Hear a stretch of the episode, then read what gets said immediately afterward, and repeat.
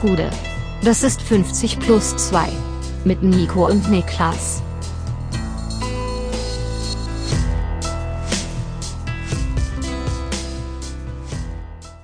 »50 plus 2 Bundesliga-Rückblick«. Mein Name ist Nico Heimer und bei mir sitzt der Mann, der am Samstag keine Flasche in Düsseldorf geworfen hat. Niklas Levinson. Hör mir auf. Warum, warum müssen wir das aufmachen, das Thema? Es Keine ist, Flasche. Es, es ist ein. Bundesliga-Rückblick. Es Wir ist ein Bundesliga-Rückblick. Die, die Wertung ist noch offen. Kaiserslautern behält sich den Protest weiterhin vor. Verstehe ich. Ja. Also, Spiele wurde abgebrochen, weil es eine Bierdusche für Schiedsrichter gab. Ja. Also von daher finde ich, ähm, Spielabbruch. es ist schon ein äh, hoher, also der Tatbestand ist schon gravierend und Ja. also losgelöst davon, was da passiert, man hat es sportlich selber hergeschenkt auf eine fast schon beispiellose Art und Weise. Aber ich muss ganz ehrlich sagen, du bist halt, und mir fällt kein anderes Wort für dich ein, als Mensch ein absolut idiotisches Arschloch, Ja. wenn du aus einem aus einer erhöhten Position und das war ja wirklich eine fast volle Flasche, die entwickelt ja einfach auch eine Wucht. Das kann ja Generell, einfach im sein. Stadion Sachen auf Leute auf dem Feld zu werfen, Ja. ist, ist halt, das ge gehört, generell Sachen im Stadion dürfen nicht aus der Hand, außer es ist, äh, ähm, na hier, juhu, Konfetti. Ja, ein bisschen Bier beim Tor ist auch okay. das ist okay, das geht ja nicht aus der Hand, das äh, geht aus, der, aus, der, ja. aus dem Becher, dafür kann man nichts. ähm, aber ja, wir haben ja, wir haben ja damals den, den äh, Becherwurf von, von Bochum thematisiert und ähm, es ist halt einfach, es ist einfach quatschig, das zu machen. Ich weiß, dass da Emotionen durchbrennen, aber es Ja, bringt nichts. Genau, also man darf trotzdem erwarten, der Fußball ist ein Raum, in dem ein bisschen mehr Platz ist für Gefühlsausbrüche, aber trotzdem kann man erwarten, dass ein Mensch so vernünftig ist, dass er sowas eben nicht macht, ähm, weil neben der, also der Verletzung, die potenziell möglich ist, glaube ich, ist es einfach auch, wenn dir sowas passiert, das klingt banal, aber es kann dich halt, glaube ich, auch schon so ein bisschen auch danach noch begleiten und hemmen, Ja. ähm, wenn du halt das Gefühl hast, okay, sowas ist möglich. Also gab ja auch da den Fall, glaube ich, von einem Torhüter in Frankreich, der ähm, hinter dem ein Feuerwerkskörper explodiert ist Oh, und ja, der so eine Art Schockzustand hatte. Mhm. Also das darf man, glaube ich, nicht unterschätzen. Ähm, aber wo Lautern schon mal Thema ist, ich bin vor dem Spiel noch am Samstagabend äh, nach Hause gegangen, bei mir die Straße entlang und kam am Späti vorbei, vor dem so eine Gruppe von mutmaßlich Wohnungslosen saß Mhm. und äh, unter anderem auch eine Frau und ich war schon vorbei an denen und die Frau läuft mir hinterher und kommt vor mich und hat denselben Hoodie an, den ich gerade anhabe. Der hat vorne auf der linken Brust das FCK-Logo. Hat er, kann ich Ähm, bestätigen. Kannst du bestätigen. läuft hinter mir her, kommt vor mich wieder und sagt, ey, ist das ein Fußballverein? Und sage ich, ja, ja. Und äh, welcher denn? Und dann habe ich gesagt, Kaiserslautern. Und sie sagt, oh nee, ihr Hässlichen. Ja, Und geht wieder weg. Und dann höre ich noch. Und dann höre ich noch, wie sie so von hinten Eisern Union, Eisern Union brüllt mir hinterher. Also aber ich, bin, ich gehe stark davon aus, dass es mit Lauter nichts zu tun hat, sondern alles außer Union wäre, glaube ich. genau, die es ist egal. gewesen, Also es oder? wäre Ja. genau darauf hinausgelaufen. Weil die Frage, ist das ein Fußballverein? Na, das inkludiert ja das, egal was da jetzt ist, ja, ist ein hässlicher. ist hässlich. Ja, aber ich fand Ich es sehr, sehr lustig. Hessen würde da kommen. Ja, ja gut. Ähm, Ansage bekommen. Ansage von, bekommen. äh, Von den Berlinern. Ähm, Was gibt's sonst noch zu berichten von deinem Wochenende? Ich kann sagen, bei mir ist nicht allzu viel passiert. Äh, ich habe unglaublich viel Sport geschaut an allen Ecken und Enden. Es war ein Ich dachte gerade, du sagst gemacht und wir Nee, neuen, neuen Nico Heimer. Verrückt, Alter. ähm, nee, nee, kein Sport gemacht, Sport geguckt über Stunden. Das muss auch reichen. Muss auch reichen. Also ich war tatsächlich viel unterwegs und ich war unter anderem äh, gestern wieder im äh, Bundesland Niedersachsen. Ich würde aus dem Bauch gerade raus sagen, 2023 das Bundesland, das ich am meisten besucht habe. Ja. Und ähm, da ist mir nur aufgefallen, auf der Fahrt dorthin, wir sind gestern Morgen äh, sehr früh mit dem Auto gefahren, weil wir auf einem Ge Geburtstag waren, der, was ich sehr cool fand, äh, in einem Kino äh, ausgerichtet wurde. Also passt dir natürlich. in einem Kino war, wurde der Geburtstag Und wurden gefeiert. da, wie, was wie muss man sich vorstellen? Im Kinosaal? Also wir waren erst äh, im Foyer, Ja. ist so ein ganz kleines Programmkino. Ja. Ähm, waren wir im Foyer, haben dann da gefrühstückt und ge gechillt. Und dann wurde tatsächlich im Kinosaal ähm, ein Film gezeigt aus dem Geburtsjahr der Feiernden. Oh. Also äh, aus dem Jahr Und 19, war das- 1963. Musste man reingehen oder war das so quasi offen? Man kann reingehen, wenn man will. Also man, wir haben alle schon geguckt. Okay. Und es war äh, hier The Pink Panther, glaube ich. Also Ah. das war hier mit äh, Inspector Clouseau oder wie der heißt. Das Ja. war auf jeden Fall ganz unterhaltsam. Jedenfalls auf dem Weg dorthin auf der Autobahn haben wir ein Schild gesehen, das ist eigentlich nicht lustig, aber ich fand es trotzdem irgendwie saugeil. Es war ein Schild, was so, wieder diese Schilder, die vor Raserei warnen sollen. Ja, ja, ja, ja. Also nicht Mhm. vor wütend werden, sondern vor zu schnell fahren mit dem Auto. Das eine kann mit dem anderen korrelieren. Ähm, und da war ein Schild, da stand drauf Raser des Jahres. Und da war ein Podest abgebildet und auf Platz 1 war ein Kreuz mit so Blumen vorgelegt. oh Gott, oh Gott, oh Gott. Ja.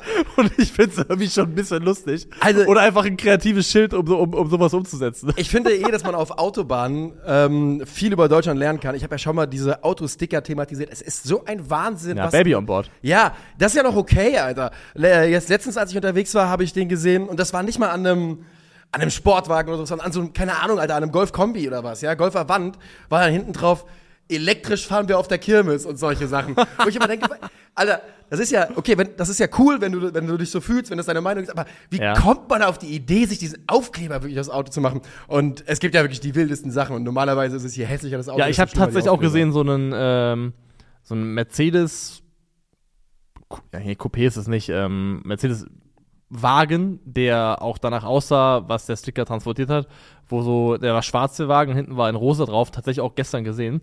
Ähm, der Sticker, äh, moderne Hexen brauchen keinen Besen. Sehr, sehr gut. Ja, ich auch irgendwas mit Hexen Ja. und so habe ich auch schon gesehen, ja. Also äh, interessant. Schickt uns Moderne- eure, eure Lieblingsautoststicker. Ja, moderne Hexer brauchen keine Taktik. Dortmund gegen Bremen äh, 1 zu 0. Ey, man kann wirklich sagen, was man will. Terzic's Bundesliga-Record äh, in, in dieser, diesem Jahr. Monumental. Es ist unglaublich. Es ist, er hat, das habe ich gestern im Stream gehört. Ich habe es jetzt nicht, nicht kontrolliert, aber es müsste, es könnte ich mir, könnte ich mir absolut vorstellen, dass es passt. In den letzten 27 Spielen den besten Punkteschnitt in Europas Top 5 liegen. Und man kann sich komplett, es ist ja absolut, absolut vorstellbar, weil was haben sie seit, sie haben, was haben sie seitdem? Eine Niederlage? Und Sie haben, glaube ich, äh, verloren gegen München, ja. Ja. Und das war es vielleicht sogar. ja, also Also ich, was ich weiß, was ich sicher weiß, ist, dass Borussia Dortmund die im Kalenderjahr 2023 punktstärkste Mannschaft der Bundesliga ist. Ist- Und das ja. auch mit, einem- mit einem gewissen Vorsprung. Das muss man einfach anerkennen. Und äh, das lässt einen so ein bisschen grübelnd und kopfkratzend zurück, muss man sagen. Wobei man jetzt auch ganz klar sagen muss, das Spiel gegen Bremen, das gewinnt Borussia Dortmund hochverdient. Also Ja. wir haben alle ähm, auf ein torreicheres Spiel getippt, wir haben es ja auch zusammen geschaut. Das war es nicht, aber der, der Sieg, der ist in meinen Augen total verdient, geht komplett in Ordnung. Werder hatte eigentlich nur, würde ich fast sagen, eine hauchzart vielversprechende Anfangsphase von so 15 bis 20 Minuten, Ganz wo ein genau. paar Mal das gut klappt, was Werder Bremen ja auch schon in der Vorsaison phasenweise sehr gut gemacht hat, nämlich diese gegenläufigen Bewegungen. Hier war es sehr oft, Dux kommt entgegen, Genau, Dux lässt sich fallen. lässt sich fallen, spielt einen, äh, mit einem Kontakt einen Doppelpass in die Tiefe, wahlweise auf den Achter oder auf einen Außenverteidiger und Kovnatski hat dann parallel dazu den Tiefenlauf gestartet. Oder da- Romano Schmid. Oder Romano Schmidt, genau. Und äh, Beide da- nicht die schnellsten. Beide leider nicht die schnellsten. Haben wir auch darüber gesprochen, dass vielleicht, wenn man also in diese Momente reinkommt, dass hier ein Jinma vielleicht ein bisschen mehr gegeben hätte in solchen Augenblicken, ähm, weil das wird dann meistens ganz gut geklärt, weil entweder das Tempo fehlt oder einfach auch die Entscheidungsfindung eklatant ist. Sowohl Romano Schmid als auch Kovnatski waren entweder zu langsam im Kopf oder haben schlichtweg falsche Entscheidungen getroffen. Aber bis auf diese kleinen Umschaltmomente habe ich von Werder jetzt nicht viel gesehen, was hier rechtfertigt hätte, irgendwas mitnehmen zu können. Nee, bin ich 100% bei dir. Bei Bremen ist Pavlenka verletzt raus, Zetterer spielt und macht das sehr, sehr gut. Dasselbe gilt für Cater, außer dass für ihn nicht Zetterer spielt, sondern Bittenkurt.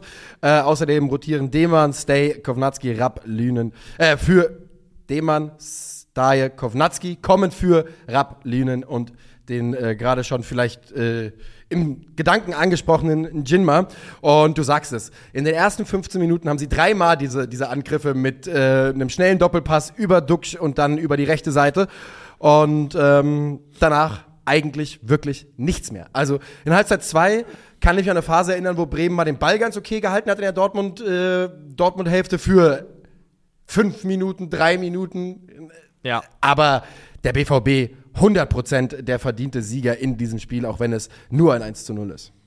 Und da kann man auch mal sagen, dass es tatsächlich auch so war, dass der BVB sich auch ähm, Chancen aus dem Spiel heraus erarbeitet hat, ähm, auf verschiedene Art und Weisen. Ich finde, was sehr gut funktioniert hat und ähm, was sich so ein bisschen rauskristallisiert ist, dass Füllkrug und Daniel Mahlen eine gute Harmonie miteinander haben.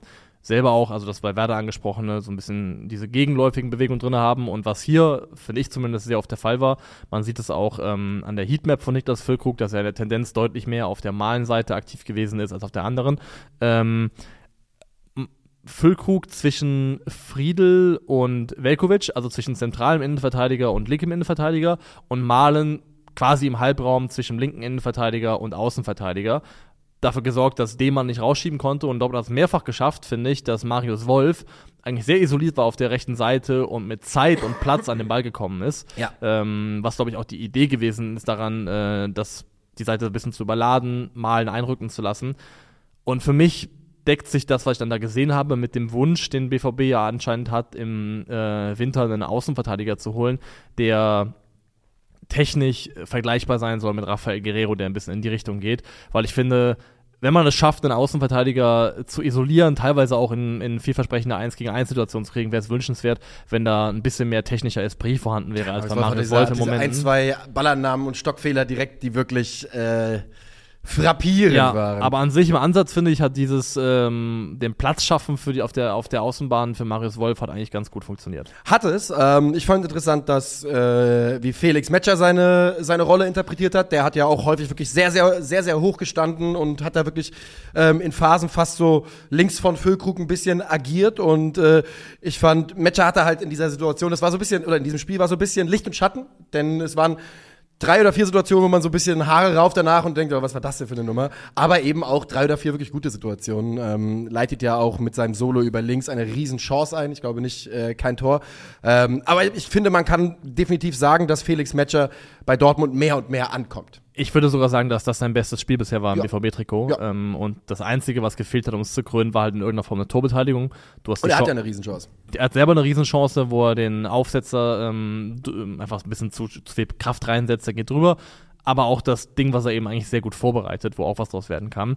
Und was er gezeigt hat, finde ich, ist, dass er diese enorme Dynamik und Körperlichkeit hat, eine brutale Athletik, wie er sich dabei außen Diese Kombi, durchsetzt, wenn der ist antritt, krass. das ist halt so ein riesen Kerl einfach. Ja, und dann aber gleichzeitig auch noch ähm, technisch eigentlich ziemlich stark. Also, das war ein guter Ballträger. Und ähm, du hast recht damit, dass er weiter vorne aufgetaucht ist. Er taucht ja auch vorne auf beim 1 zu 0, wo es auch sein Lauf ist. Und die, da ist es eben ein Mecher und Brand, die eine gegenläufige Ja. Bewegung machen. Aber äh, es ist ein Mecher im Prinzip, der auch den Passweg öffnet. Den Emre Can, muss man auch sagen, fantastisch bespielt. Ja. Vor dem 1 zu 0 sehr, sehr gut rausgespielt. Aber auch da tauscht Mecher vorne auf. Aber auch immer, immer mal wieder mal neben Emre Can aufgetaucht, Bälle sich mal tief abgeholt, Raum überbrückt.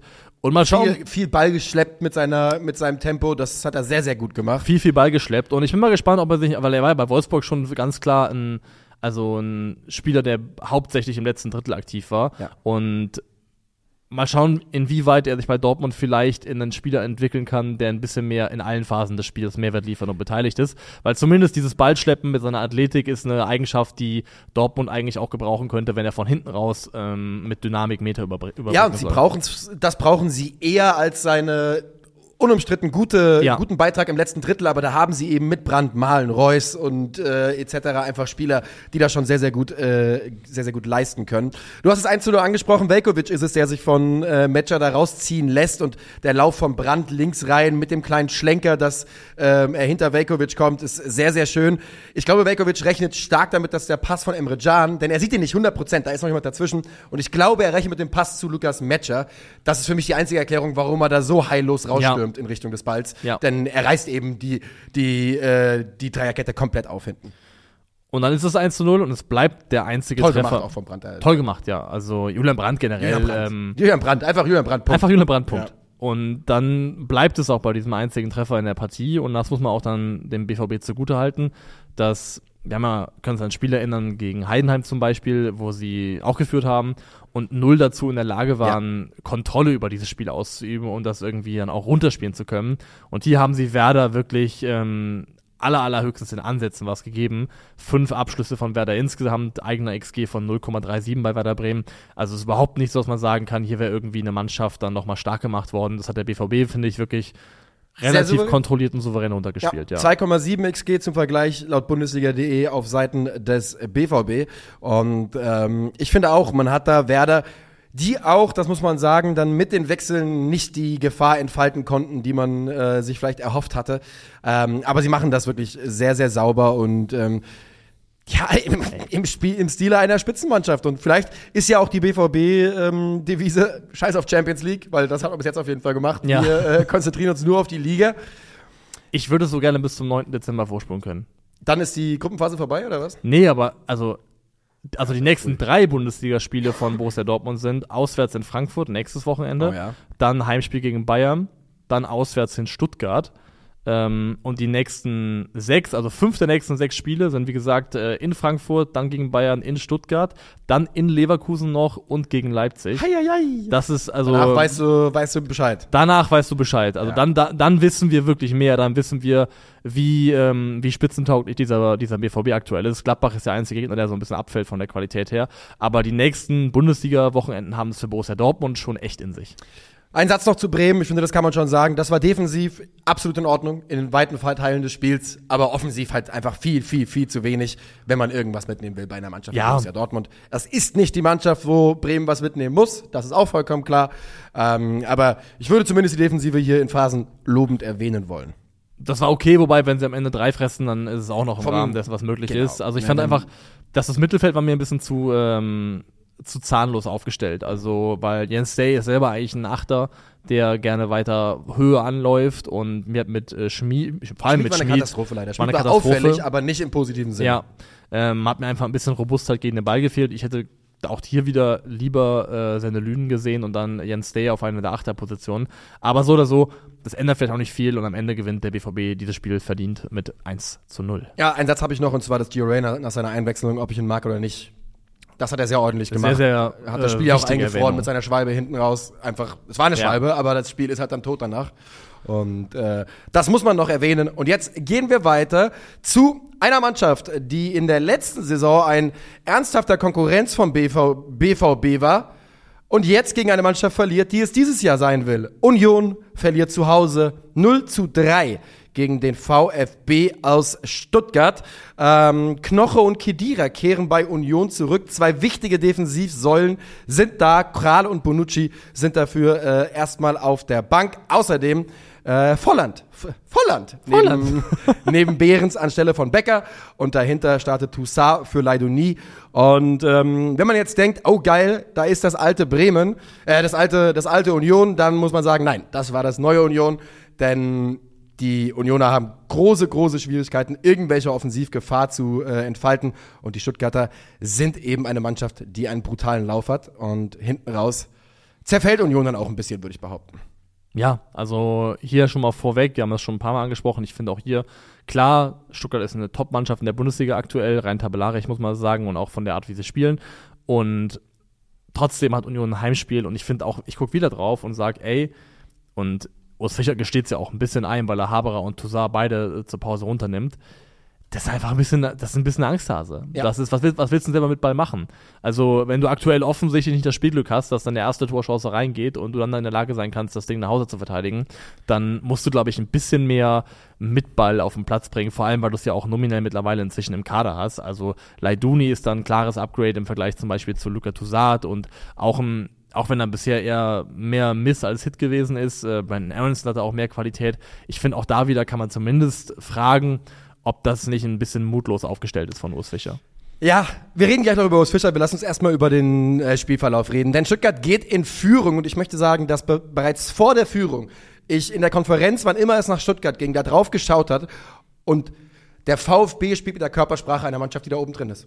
Ja. Die, das ist ein wirklich diszipliniert, selbstbewusst, konzentriert und ziemlich skrupellos dann offensiv. Sie machen das 1 zu 0, folgerichtig und verdient. Und es ist wunderbar. Girassi, der sich den Ball, der tief, tief steht, außerhalb des 16ers den Ball zu Rouen, Roulon äh, ablegt und dann halt einen Lauf macht von 27 Metern an die Fünferbox mit Vollgas. Ja. Super, super schwer natürlich auch zu verteidigen und zu checken und den Ball da reinköpft nach einer perfekten Flanke vom Franzosen. Oder Chip eher als Flanke. Chip, ich finde halt, Danilo Dürki ist der Spieler, der auch als äh, Girassi sich fallen lässt, mit rausgezogen wird. Das heißt also auch schon da ist. Wird nicht wieder mit reingezogen. Der ne? könnte sich also ausrechnen, dass dann der Stürmer auch einen Weg zurück in die, in die nee. Box sucht. Und ich finde generell, das siehst du beim ersten Tor, da ist es in meinen Augen halt Danilo Dürki. Beim dritten Tor ist es, glaube ich, so ein bisschen ein Opfer der Tatsache, dass Union die äh, Fünferkette aufgelöst hat und dann die Ordnung nicht mehr ganz so passt, was einfach ungewohnt ist. Aber halt bei Tor 1, gegen Tor 1 und gegen Tor 3 einfach krasse Zuteilungsprobleme im Strafraum. Also, wo einfach ein Stuttgarter extrem frei da an, zum Abschluss an den Ball kommen kann. Einmal ist Girassi, einmal Undaf. Und auch das ist halt sehr, sehr ungewohnt für Union, weil ähm, genau dadurch zeichnen sie sich oder haben sie sich eigentlich ausgezeichnet lange, dass sie eben fast keine Fehler gemacht haben im Defensivverbund und das sieht man aktuell ein bisschen häufiger. Und das ist die Entwicklung, die man häufiger mal beobachten kann bei Mannschaften, die einbrechen. Wenn du, wenn viele Sachen funktionieren, das wissen wir ja auch, wenn du einen Lauf hast, hast du einen Lauf, ne, dann gelingen dir Dinge, die vielleicht außerhalb deiner Kragenweite auch liegen. Und genauso ist es eben andersrum. Das Selbstbewusstsein schwindet und schwindet immer mehr und du fängst an Fehler zu machen, die man dir gar nicht richtig zugetraut hat.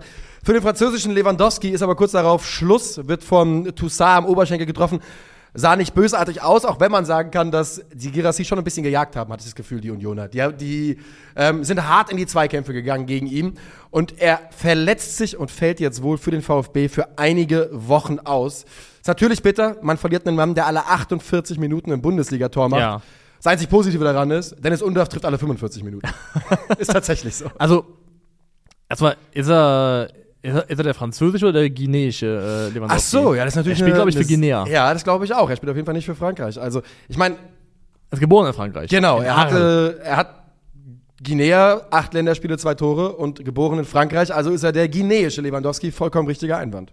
Ähm, aber abseits davon, also ganz klar ist, natürlich tut das weh. Und ich glaube auch, dass wir mal ein kleines bisschen merken, weil Girassi ja irgendwie auch so ein, ein das Flaggschiff der Euphoriewelle gewesen 100%. ist, die Stuttgart geritten ist und in ihm sich das Ganze so ein bisschen personifiziert und gebündelt hat. Auch für die Gegner. Auch für die Gegner, Wenn, wenn ja. Girassi aufs Feld gekommen ist, das, das, war, das ist der Name, der am häufigsten gefallen ist in Köpenick in Nicht der Woche in der Vorbereitung. Ja. ja, das ist einfach so.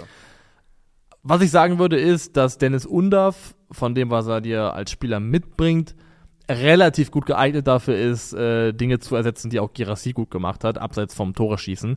Nämlich ähm, dieses Fallenlassen mit dem Rücken zum Tor, Bälle abschirmen, ins Kombinationsspiel sich einbinden, dann ähm, aber auch eine Strafraumpräsenz geben. Also Undaf kann auch ähnliche Dinge, die Girassi gut kann. Von daher glaube ich, da zumindest haben sie jemanden, der das eins zu eins einigermaßen gut kompensiert kriegen müsste. So scheiße das ist für Girassi, ich freue mich ein bisschen mehr Undaf zu sehen. Das, ja. das sage ich, kann ich wirklich so sagen, denn ähm, Dennis Undaff war ja wirklich, die Karriere von Dennis Undaff hat ihn ja zu ein bisschen zu einer Wundertüte gemacht in Deutschland. Ne? Mappen und dann außerhalb von, dann nach Belgien, nach England.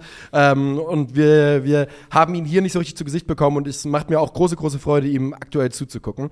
Ähm, wir gehen weiter im Spiel. Von Union kommt offensiv wirklich viel zu wenig. Behrens hat diese Chance, wo ich glaube, der Ball von einem Stuttgarter Verteidiger bei ihm landet, aus, aus relativ kurzer Distanz und er. Wo äh, Nübel die Arme so hochnimmt. Genau, wo ja. Nübel die Arme hochnimmt und dann hat Fofana die eine Riesenchance und mehr habe ich mir für Union nicht aufgeschrieben äh, auf der, in der Offensive. Das ist auch nicht viel mehr. Also nee. in der ersten Halbzeit haben sie einen einzigen Abschluss von weit außerhalb des 16ers von Toussaint, das war's. In der zweiten sind es ein paar mehr, aber auch da ist eine, eine relativ große Menge, also drei von außerhalb nach ruhenden Bällen was. Also es ist einfach ähm, sehr, sehr wenig, was Union am Ende auf die Platte bringt. Ein bisschen zu wenig. Die eine sehr, sehr große Chance haben sie. Das ist, wo Fofana. sie außen durchbrechen und dann Becker auf Fofana reinlegt, genau. Da muss halt ehrlicherweise sagen, das sind halt genau die Dinge, die Union normalerweise gemacht genau. hat letztes Jahr. 100 Prozent. Und ähm, die nicht zu machen, lenkt dann eben Spiele so, wie sie hier gelenkt werden.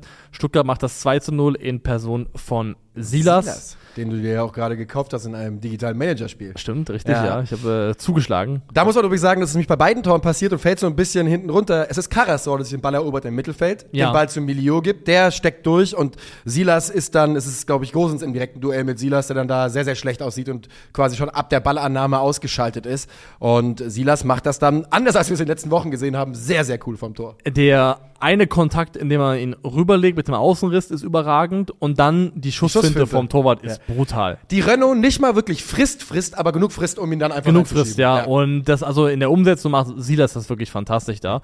Ähm, Stuttgart auch gegen den Ball sehr griffig, das sieht man auch beim dritten Gegentor, wo sie gut im Pressing sind, sich dann äh, Union so stressen, dass sie den Ball wieder verlieren. Genau, late, ähm, late ist es, der den Ball ja. da rausspielt und es ist wieder Karasor, den Ball erobert, wieder Milio der dann diesmal zu Jong und der findet den von dir schon angesprochenen Undaf in der Mitte ganz allein zum 3 Sehr, sehr frei. Wie gesagt, da hat Union zu dem Zeitpunkt, glaube ich, ähm, einen der Innenverteidiger rausgenommen. Ich meine, Robin Knoche und die äh, Viererkette aufgelöst und die Fünferkette aufgelöst und dementsprechend da hat die Zuteilung nicht mehr ganz gepasst. Ganz grundsätzlich was zur VfB-Struktur, was sehr, sehr naheliegend ist, das zu machen. Äh, Union läuft ja an mit drei Mittelfeld, zwei vorne, ergo mit fünf insgesamt. Stuttgart also gerne oder viel im 4 plus 2 aufgebaut. Und äh, was man da oft gesehen hat, ist, dass zum Beispiel Enzo Mio neben Stiller Karasor gefallen ist und den dritten Unioner Mittelfeldspieler zusätzlich mitgebunden hat und immer wieder die Passwege aufgewesen sind auf die Außen. Also Leveling hat dann in der Breite zum Beispiel den Außenverteidiger gebunden von Union, Gosens, äh, der dann nicht rausschieben konnte. Und Roh war dann zum Beispiel immer wieder frei im Aufbau und konnte dann relativ unbedrängt an den Ball kommen und von dort aus das äh, Spiel weiter aufbauen, nach vorne tragen. Derbei, wo er ja jetzt auch so langsam anfängt, in die Mannschaft reinzurotieren, yep. in verschiedenen Rollen. Ich glaube, und nicht nur langsam. Ich glaube, ich glaube, der der, Mann äh, hat sich da einen Platz erarbeitet. Und hat das auch hier wieder sehr gut gemacht, macht einen Assist, ähm, spielt wirklich ein sehr, sehr ordentliches Spiel, ähm, zweikampfstark am Boden gewesen, sicher im Passspiel, also finde ich, äh, hat er echt eine sehr, sehr ordentliche Partie gemacht, 22 Jahre alt, drei Millionen haben sie bezahlt. Wirklich Und sieht ein- aus wie ein Spieler, der mehr wert ist als drei Millionen Euro. Definitiv, ja. Finde ich auch. Das kann man sagen. Also was, was interessant ist, bis auf Mittelstädt gefühlt, hat äh, Stuttgart keinen einzigen klassischen Außenverteidiger mehr im Kader. Das sind alles so diese Hybridspieler, Stenzel, Ito, Roh auch. aber Stenzel ist ja schon wenigstens noch, glaube ich, in der Ausbildung ein klassischer Ja. Außenverteidiger gewesen. Ich glaube, Ito zum Beispiel nicht. Ich glaube, Ja. ja. Aber die mittlerweile von ihrem Profil sehr diese Typen sind, Ja. die sowohl innen als auch außen verteidigen können. Mittelstädt würde ich sagen, kann nicht innen verteidigen. Ähm, Nee. konnte bei Hertha Nein, nein, generell nur bedingt Fall. verteidigen. Ja. Ähm, aber ansonsten hat sehr, sehr oft dieser Typ und der funktioniert beim VfB aktuell sehr, sehr gut.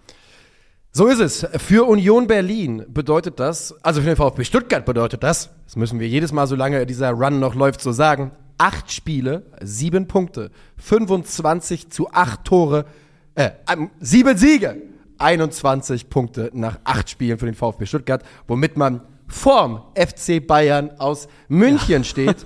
Für Union bedeutet das allerdings, dass man auf Platz 15 steht mit sechs Punkten.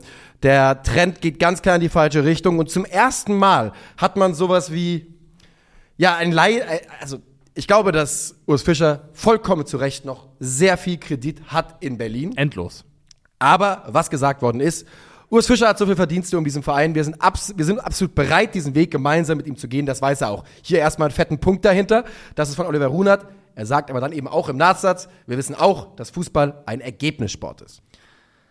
Sie haben, glaube ich, jetzt sechs Bundesligaspiele am Stück verloren, ne? Ja. Also die ersten zwei haben Fünf mindestens, glaube ich. Weil, Ich glaube, sie haben die an den ersten ja. beiden Spieltagen gewonnen direkt. Haben, glaube ich, sechs Punkte geholt aus den ersten beiden Spielen. Und dann müssten sie sechs am Stück verloren haben jetzt, inklusive der beiden Pleiten der Champions League. Also, glaube ich, mindestens mal acht Pflichtspielniederlagen in Serie. Ja. Das ist der Inbegriff von einem Negativstrudel. Vor allem, also zumindest mit Köln, äh, hat jetzt eine Mannschaft dann, die unmittelbar drunter steht, ähm, eben auch Die jetzt den ersten Siege, Sieg geholt. Mainz so und Darmstadt besiegt, beide 4-1. und mögliches äh, Momentum für sich geschaffen und das wäre schon kurios, wenn Union in der, in der Saison, in der sie mit Abstand den besten Kader haben, den sie in der Bundesliga jemals hatten, plötzlich dann doch äh, wieder entgegen der Erwart- Erwartungshaltung mitten im äh, Abstiegskampf landen sollten. Also da kommen jetzt bei Union, kommen am 24.10. Napoli.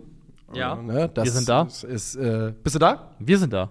Ach stimmt, wir sind da. Fuck, stimmt, ja. Äh, und dann kommt Bremen, Stuttgart, Eintracht als nächstes in der, nee, Stuttgart im Pokal wieder. Ach du Scheiße. Bremen, Bundesliga, äh, Bremen, Frankfurt, Leverkusen sind die nächsten Gegner in der, Boah. äh, in der Bundesliga. Also nicht so einfach. Also Nö, Bremen nö. ist Augenhöhe, musst du, glaube ich, Augsburg, Bayern, Gladbach danach. Augsburg reden wir auch nachher drüber. Mal Ja. gucken, Alter. Ich meine, es ist noch ein bisschen Zeit bis dahin. Gut, dass du mir gerade nochmal gesagt hast, dass wir morgen im Stadion sind. Ich habe es Ja. äh, quasi vergessen. ja, okay.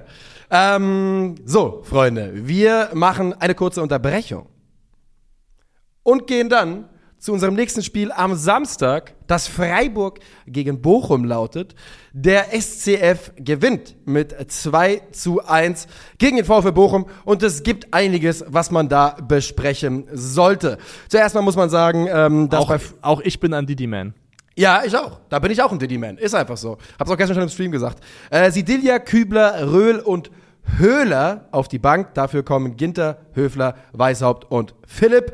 Bei Bochum ist Osterhage mit muskulären Problemen raus. Antwi Ajay beginnt dafür. Und die Bochumer beginnen generell, denn sie machen das 1 zu 0 durch Gonzo Paciencia. Da ist er wieder in der Bundesliga. Nach tollem Ball von Asano nimmt er an der Strafraum-Ecke den Ball einfach Wollo. Wo Wollo. Wollo. Das ist die nächste dfb Asano Wollo. Gonzo Wollo. Ja. Und überrascht damit Atubolo ein bisschen und trifft zum 1 zu 0. Überragender Schuss. Fantastischer Abschluss. Ja. Ist wirklich. Ähm, hast du noch einen Softspot in dir für Paciencia? 100 Prozent. Ja? Paciencia hat die Eintracht geliebt wie, wie wenige Spieler in den letzten zehn Jahren. Es ist so. Das liegt, glaube ich, auch daran, dass er mit Timmy Chandler super eng war. Aber der, der hätte, ich glaube wirklich, der wäre bei der Eintracht geblieben für, für kein Gehalt, wenn er, wenn er hätte bleiben dürfen. Der hat's geliebt in Frankfurt. Er hat sich immer reingehauen, hat schwer gehabt. Hat schwer Ja. gehabt. Und äh, ich habe also mehr Softspot für ihn als für 95% der Eintracht-Abgänge in den letzten Jahren. Vielleicht einer der Spieler, wo man einfach sagen muss, da ist die Eintracht ein bisschen schneller gewachsen, als er mitwachsen konnte. 100%. Ähm, von dem, was er Ja. selber kann. Ähm, ja, Bochum geht in Führung. Ich weiß gar nicht, wo in diesem Spielfilm die äh, Szene passiert mit Grifo, ob sie noch vor dem 1 zu 1 passiert, von Ritz, Ritz Doan. Also die Grätsche von, von Grifo, oder ob die später folgt. Später, später, später. Viel später? Ja, also ähm, ich hab's, warte, ich hab's mir aufgeschrieben. Also zuerst mal fällt das Tor. Zwölf Minuten später ähm, ist dann die Flanke von Grifo auf äh, Liz Doan zum Ja. 1 zu 1. Da ist er, hat er noch nicht gefault. Das passiert danach. Das passiert danach, okay. Ähm, weil das ist ja der große Elefant im Raum dieses Spiels. Und ich möchte eigentlich dahin. Also Ich möchte eigentlich jetzt gerne dahin, weil ich möchte Lass, okay, aber dann machen wir, ähm, okay, wir machen es. Also, das 1 zu 1, zwölf Minuten später, wie gesagt, ist ähm, Grifo links, wird nicht angegriffen, flankt und Liz Doan aus dem Rücken von Soares, ich glaube Soares. Ähm. Äh, der sieht auf jeden Fall, ja, Ja, Soares, ja. der sieht auf jeden Fall nicht gut aus dabei und der 1,70 Meter Mann köpft ein. Und kurz darauf habe ich mir aufgeschrieben, muss Grifo fliegen. Und damit sind wir angekommen beim Foul von Vincenzo Grifo. Er trifft Gamboa für mich vollkommen offensichtlich, überm Schuh, am Knöchel, offene Sohle. Fast keine Diskussion. Manche würden sagen Schuhseite. Ja. Schuhseite, stimmt. Hat irgendwer hat immer gesagt, ne? Ja, nicht irgendjemand hat es gesagt. Ähm, und ich möchte es einfach jetzt mal so offen aussprechen. Ich verstehe nicht, warum Alex Feuerherd stimmt. noch als Fernsehexperte für Schiedsrichterentscheidungen eingesetzt wird. So als sei der Typ, der Verdacht stand da eh schon Ewigkeiten im Raum, weil er schon mehrfach auf absurdeste Art und Weise Sachen verargumentiert hat, die im Nachhinein sich als ähm, einfach letztendlich Fehlentscheidungen herausgestellt Ja. haben. Lutz Fröhlich, der Schiedsrichterchef, hat ja sogar selber gesagt, hätte einfach rot geben müssen, Punkt aus. Ja. Der sich hinsetzt und der ist ja irgendwie jetzt mittlerweile ähm, Mediensprecher der Schiedsrichter irgendwas GmbH. Also so zu tun, als sei der Typ nicht offensichtlich pro Schiedsrichter befangen Es und ist ja Meinung klar. nichts wert. Ich verstehe das nicht mehr. Ich würde ihn gar nicht mehr befragen, weil du kriegst einfach in meinen Augen keinen Mehrwert von einer Person, die ganz offensichtlich ein Interesse hat, im Zweifelsfall immer pro Schiedsrichter zu argumentieren und damit solchen absurden Gaga- Gaga-Begrifflichkeiten, äh, ja, Plem Plem-Plem-Begrifflichkeiten. Plem-Begriffe. ähm, er brockte uns die Plem Plem-Begrifflichkeit ein. ja, hat er wirklich gemacht, äh, ranzukommen mit Schuhseite und was Ein auch Quatsch. immer und Trefferbild. Ein das Quatsch. eine rote Karte. Es und da muss man wirklich sagen, Karte. Didi Hamann, danke, dass du dann auch so klar mal Widerrede gegeben hast Ja. und da dich positioniert hast, weil es war wieder mal ein Fall, wo er einfach schwafelt. Ich habe das überhaupt nicht gesehen. Ich habe nur die auf Twitter äh, Sachen darüber gelesen. Ähm, das ist für mich eine rote Karte, genau wie eben das für Manu Kone am Tag danach eine rote Karte war mit einem absolut vergleichbaren Foul. Ja. Und Dennis Eitikin, einer der besten deutschen Schiris, sagt ja selbst auf die Frage, warum war es gestern keine rote Karte? Jo, die Diskussion müssen wir uns gefallen lassen, weil es eben eine rote Karte war. Ja. Es war eine rote Karte. Und stattdessen, statt dass er fliegt, kriegt Freiburg eben äh, darauf einen Handelfmeter kurz darauf Ja. der äh, laut der Regularien ein Handelfmeter ist. Ja. Aber bei Gott, was soll Bernardo denn machen? Also ernsthaft. Der hat die Arme ja wirklich hier so, ne? Die sind hinter, die sind halb hinterm Körper, beide angelegt und er fällt gerade auf den Arsch runter und wird da halt an den Arm angeschossen. Es ist die, klare, die Verhinderung einer klaren Torstoß mit dem Arm. Das ist 100% ein Elfmeter laut der Regeln, mit denen wir hier spielen. Für mich ist es aber ehrlich, also Es ist ätzend, dass es, Es dass es ihn an. gibt. Es ist ätzend, dass es ihn gibt, weil ich finde auch, der Handlungsspielraum, den Bernardo da hat, ist sehr, sehr limitiert. Ich finde, er macht eigentlich nichts falsch. Ich bleibe bei meinem Credo, Menschen haben Arme in der Regel. Und ähm, auch hier wieder in diesem Fall wüsste ich nicht, was er anders oder besser machen kann. Es ist einfach blöd, dass es so läuft. Aber wie gesagt, im Sinne der Regel kann man diesen Elfmeter geben. Es ist halt bitter, dass es dann eben jener Vincenzo Grifo ist, der eigentlich nicht mehr auf dem Platz sein sollte, der dann die Freiburger Führung besorgt letztendlich und ja auch Ja. hinten raus den Freiburger Endstand. So ist es. Und es ist halt, ich verstehe da jeden Bochumer, der, ich habe es gestern im Stream schon relativ deutlich gesagt und die, jetzt haben wir uns hier beide auch klar positioniert. Es ist halt dann, es fühlt sich dann noch ungerechter an, dass dann Grifo Ja. der, den Elfmeter schießt, ne? Und ich meine, die Wahrheit ist, es ist nach Regeln ein Elfmeter und wenn Grifo den nicht schießt, dann finden die einen anderen, der den wahrscheinlich reinmacht. Die Torchance wird nicht geringer, wenn man Vincenzo Grifo, der zugegeben einer der besten Elberschützen der Liga ist. Aber es fühlt sich einfach insgesamt nochmal un, äh, ungerechter an. Es ist eine bittere Phase für den VfL Bochum, die in Halbzeit 2 nochmal zu ein, zwei Möglichkeiten kommen. Die größte Chance vereitelt Atubolo nach einem super Lauf Ja. von Antwi Ajay. Ähm, ich würde bei Atubolo auch einen aufsteigenden Ast attestieren in den, äh, in den letzten ein, zwei Spielen auf jeden Fall. Ja, ich finde so seine, er hat seine Mängel in der, ich würde es mal Grundsouveränität nennen, Ja. wo ich ihn sehr stark finde, ist auf der Linie und im 1 gegen 1 verteidigen. Und Also ich finde, Souveränität, glaube ich, das ist eine Sache, die wachsen kann. ja, Ne, ich glaube, da, da, ja, man muss da wirklich nochmal den SC Freiburg explizit loben für, dass sie sagen, weil natürlich hätte der SC Freiburg für unter 5 Millionen Euro einen Torwart verpflichten können von irgendwo aus der Welt, der wahrscheinlich Stand jetzt gerade besser ist als Atubolo. Ja. Aber dass Freiburg sagt, das ist unser Mann, mit dem wollen wir in die Zukunft gehen, wir geben ihm das Vertrauen und wir bauen ihn auf und das ist ja auch kein Versprechen für, für, die Ewigkeit. Das heißt nicht, dass sie jetzt, wenn er, wenn nicht deutlich besser wird, noch zwei Jahre mit ihm weiterspielen müssen. Aber dass sie das so machen, finde ich einfach sehr, sehr gut. Nee, das, das gehe ich komplett mit. Dass es einen 21-jährigen Keeper gibt, der eine faire Chance als Nummer 1 in der Bundesliga kriegt, das ist eine, eine grundsätzlich eine sehr, sehr gute Sache. Noch dazu ein deutscher Keeper, wo ja generell Bedarf und Mangel besteht. Von daher, das kann man auf jeden Fall unterstützen. Ähm, die Freiburg gewinnen das Spiel dementsprechend am Ende mit 2 zu 1. Freiburg, Freiburg, ist, Freiburg ist heimlich still und leise, wieder dran an den europäischen Plätzen. Punktgleich mit der Eintracht, äh, irgendwie vier Punkte hinter RB, die auf fünf sind. Sie haben es wieder mal ganz leise, niemand redet so richtig drüber, aber Freiburg ist wieder da. Freiburg ist da, mal schauen, äh, bis wohin dieses Dasein am Ende reicht. Ich glaube nicht, dass es sie dieses Jahr bis nach Europa tragen kann. Dafür sind andere Mannschaften, glaube ich, dieses Jahr zu stark. Da gibt es andere schon auch Überraschungsteams, die ein bisschen mehr zu bieten haben, würde ich zumindest sagen. Und ähm, was halt nach wie vor bei Freiburg ein Thema ist, ist ähm, ja so ein bisschen auf den Spieler raus ähm, Tore schießen. Das ist äh, immer noch sehr, sehr rar gesät. Ich glaube, da sind sie aktuell knapp vor Köln noch ähm, Vorletzter. Mhm. Also ich finde nach wie vor, dass Chancenkreierung aus dem Spiel oder Treffer aus dem Spiel ist ein Problem. Ähm, trotz allem muss man sagen, der Freiburger Saisonstart, der ist in Summe total in Ordnung und sie stehen in einer Position, die absolut im Rahmen dessen ist. Also Platz 8 ist sehr ordentlich. Und ich finde, na jetzt, Ginter war zuletzt, äh, zuletzt verletzt, Günther ist verletzt, äh, Gregoritsch ist raus. Also es sind ja durchaus auch ein paar wichtige Klar. Spieler für diese Mannschaft. Ja. Das haben alle, ist keine Ausrede, das gilt überall. Aber äh, ja, der SC Freiburg spielt wieder einmal eine stabile Bei Bundesliga. -Saison. Bochum würde ich noch äh, nachreichen als letzter Satz von mir da zu dem Spiel. Ähm, du kannst Schiene spielen, wie es ja auch Thomas Letsch machen möchte. Nur wenn du ähm, Gamboa und Soares auf der Schiene parkst, ähm, aber eigentlich die Mannschaft bist mit den zweitmeisten Flanken in der Bundesliga und dafür ja auch in Person von Paciencia auch einen potenten Abnehmer im Zentrum hast, dann glaube ich, ähm, wenn das die Spieler sind, die du außen hinstellst, kannst du die Dreikette auch gleich sparen, weil der offensive Mehrwert von Gamboa und Soares, der war schon in der Viererkette sehr, sehr begrenzt und gleich null und der ist es hier auch immer noch. Ähm, ich verstehe, dass man halt vielleicht das macht, weil Maxi Wittek leider bisher, gerade was die Verteidigung ja. angeht, äh, was das Spiel gegen den, Ball, gegen den Ball angeht, noch nicht Bundesliga-tauglich sich präsentiert hat über weite Strecken. Ähm, aber trotzdem, äh, das sind einfach, also Gamboa Suarez, finde ich, ist für die Art des Setups ein bisschen arg limitiert. Es ist halt so, du gibst halt so ein bisschen auf von vornherein. Äh, ja, Wittek, ich habe nur die Kaufempfehlung ausgesprochen im äh, Shopping Guide. Ja. Ich habe nicht gesagt, dass er gut funktionieren muss.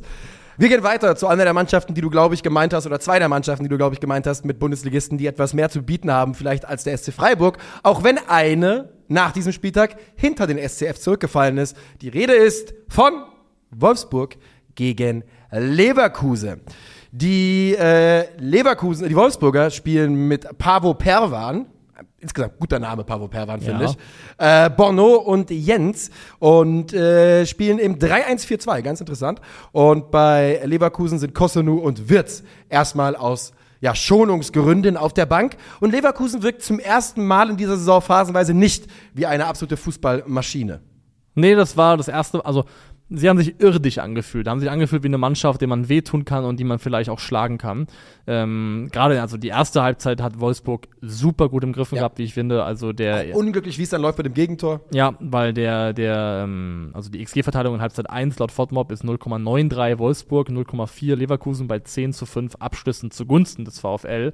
Also das hat wirklich ähm, in der ersten Halbzeit gut funktioniert und du hast es gesagt, ähm, Leverkusen sah aus wie eine wie eine menschelnde Mannschaft und ähm, vielleicht liegt das auch daran, dass Florian Wirtz dann doch ein unterschätzt wichtiger Baustein ist, der das Ganze so ein bisschen am, am Laufen hält.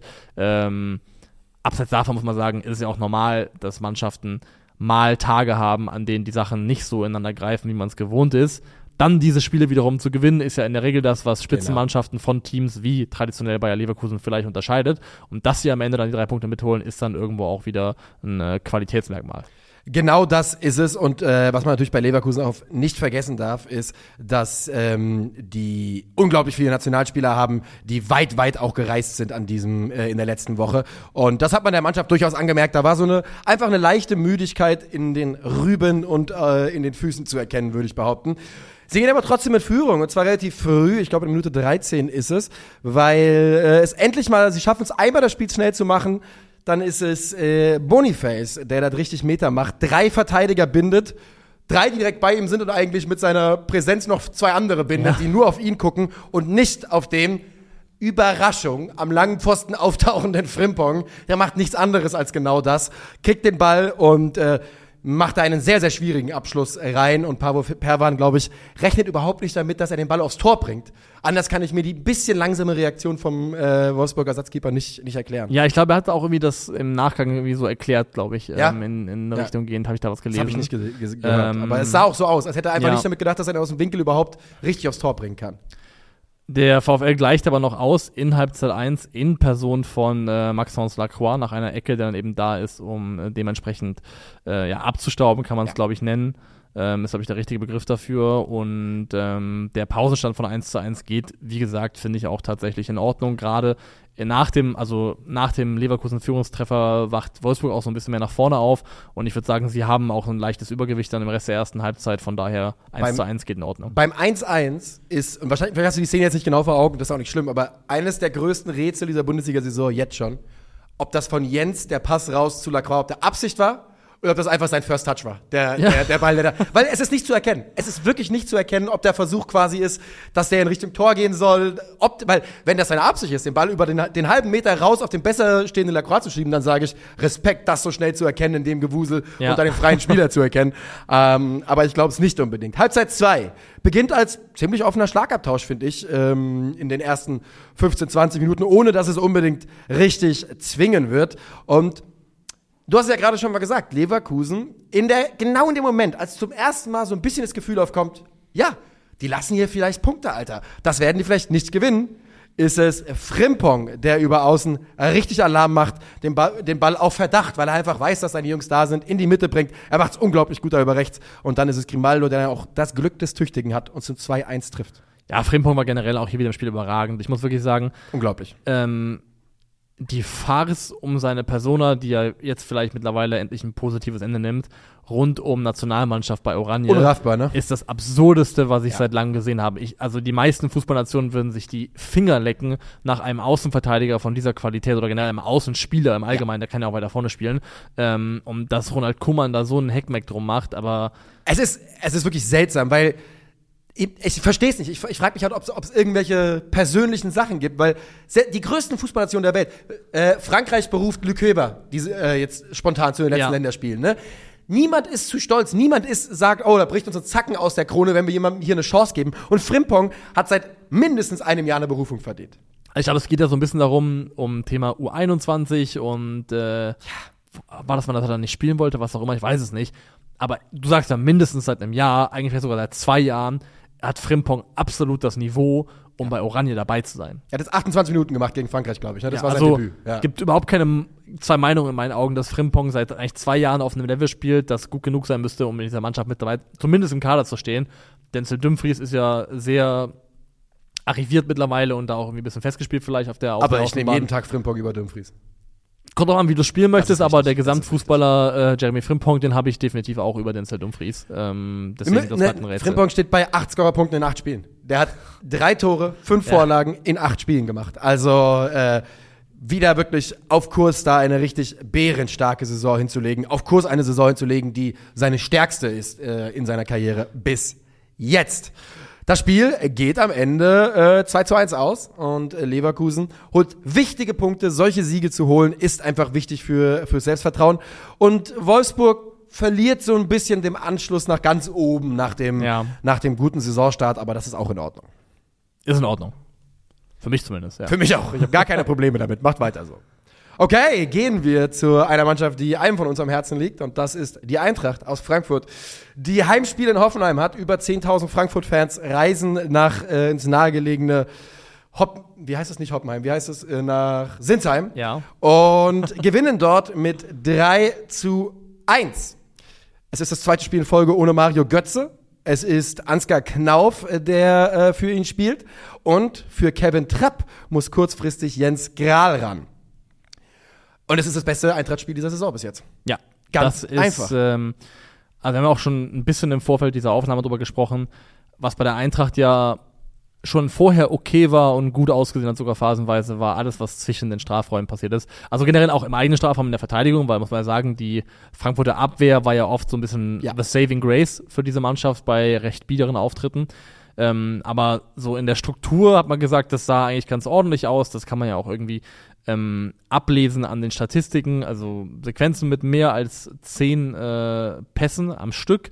Ähm, sogenannte Attacken aus dem Aufbau. Attacken aus dem Aufbau sind laut Opta Analyst äh, Angriffe mit eben mehr als zehn Pässen am Stück, die entweder mit einem Ballkontakt im Strafraum enden oder eben mit einem Abschluss. Ähm, da ist in beiden Bereichen Frankfurt auf Platz 6 gewesen in der Bundesliga. Die einzigen Mannschaften, die davor sind, sind halt die ganz großen. Also Bayern, Dortmund, Leverkusen, Leipzig plus halt Stuttgart. Aber danach kommt eben direkt die SGE. Also in vielen Bereichen sah das eben schon sehr, sehr ordentlich aus. Was in dem Spiel für mich dazu kam, war Spielwitz und Chancenkreierung im letzten Drittel, die, wenn die auf dem Niveau nur ansatzweise bleibt, die ja. Eintracht zu einer echt gefährlichen Mannschaft macht.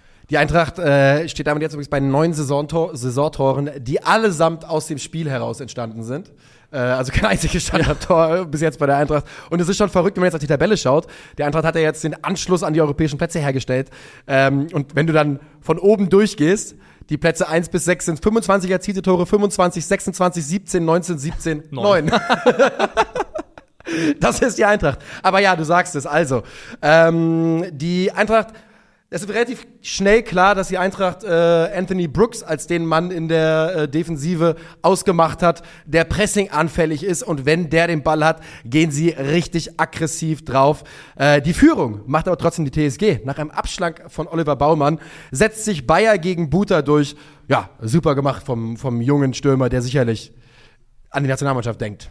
Ja, und äh, schönes Finish. Er geht nach 65 Minuten runter, Maxi Bayer hat dann zwischenzeitlich so ein bisschen ist er auf Tauchgang gegangen, so ein bisschen äh, zwischen der Körperlichkeit der Frankfurter Innenverteidiger ähm, sich ein bisschen verloren, aber hat später auch nochmal einen tollen Moment, wo er eigentlich diese sehr, sehr gute Grisha Prömel-Chance äh, schön vorbereitet, ja. ähm, wo auch der dann, glaube ich, Ausgleich zum 2 zu 2 wäre. Das wäre gewesen. das 2-2 gewesen ähm, und Prömel, äh, das ist eine hundertprozentige Chance, muss ja, man nicht drüber reden. Da, sollte man machen im Idealfall.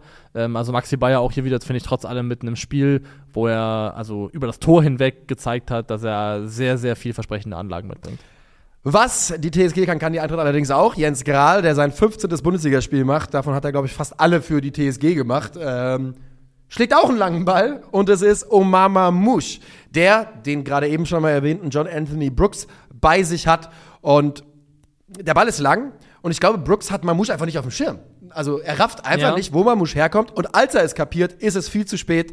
Der Ägypter dreht ihn einmal ein, vollendet, sehr, sehr kurz ins lange Eck und das sind die Situationen, in denen Mamouche sich wohlfühlt. Es ist eben nicht dieses Spiel, was man durch die Statik des Eintrachtspiels häufiger gesehen hat, dass die Eintracht eben relativ hochgeschoben ist und der Ball gut läuft und er dann eben zwangsläufig sich zwischen zwei oder manchmal drei Innenverteidigern irgendwo rumtreiben muss. Das ist nicht sein Spiel mit äh, einem Verteidiger, der laufen muss und grün vor der Nase. Da ist der Mann zu Hause. Und Mambusch macht dann den Ausgleich. Danach würde ich sagen, kommt die Eintracht auch dann so richtig rein. Ähm, ja. Kommt eine richtige Druckphase oder eine Drangphase und sie machen dann eben in selbiger auch das 2 zu 1, machen den Führungstreffer in Person von Ansgar Knauf. Und dieses zweite Tor ist in meinen Augen in seiner Gesamtentstehung Entstehung nochmal wert, äh, angesprochen zu werden.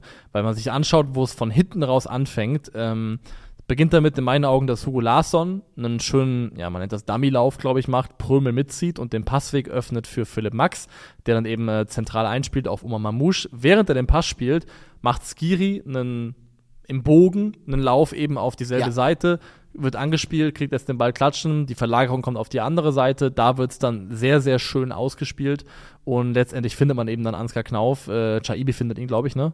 Richtig. Mit, der, mit, mit dem Ball ins Zentrum ja, und dann das 2 zu 1. Aber wie die Eintracht das von hinten nach vorne ausspielt, super, super stark. Also insgesamt, ich meine, das war natürlich auch, kommt aber auch auf den Gegner an, aber ja, du hast, du, die Eintracht hat da eine Qualität mit dem Ball durch die ganze Mannschaft gezeigt in diesem Spiel, wo ich mich nicht dran erinnern kann, dass wir das in den letzten Jahren so gesehen haben. Es war ja auch nicht die Idee, dass wir so spielen ja. wollen, ne? Äh, und man hatte niemals, nie, nie, nie, niemals ein so gutes, technisch starkes Mittelfeld, passsicheres Mittelfeld, wie eben jetzt gerade mit Skiri und Larsson.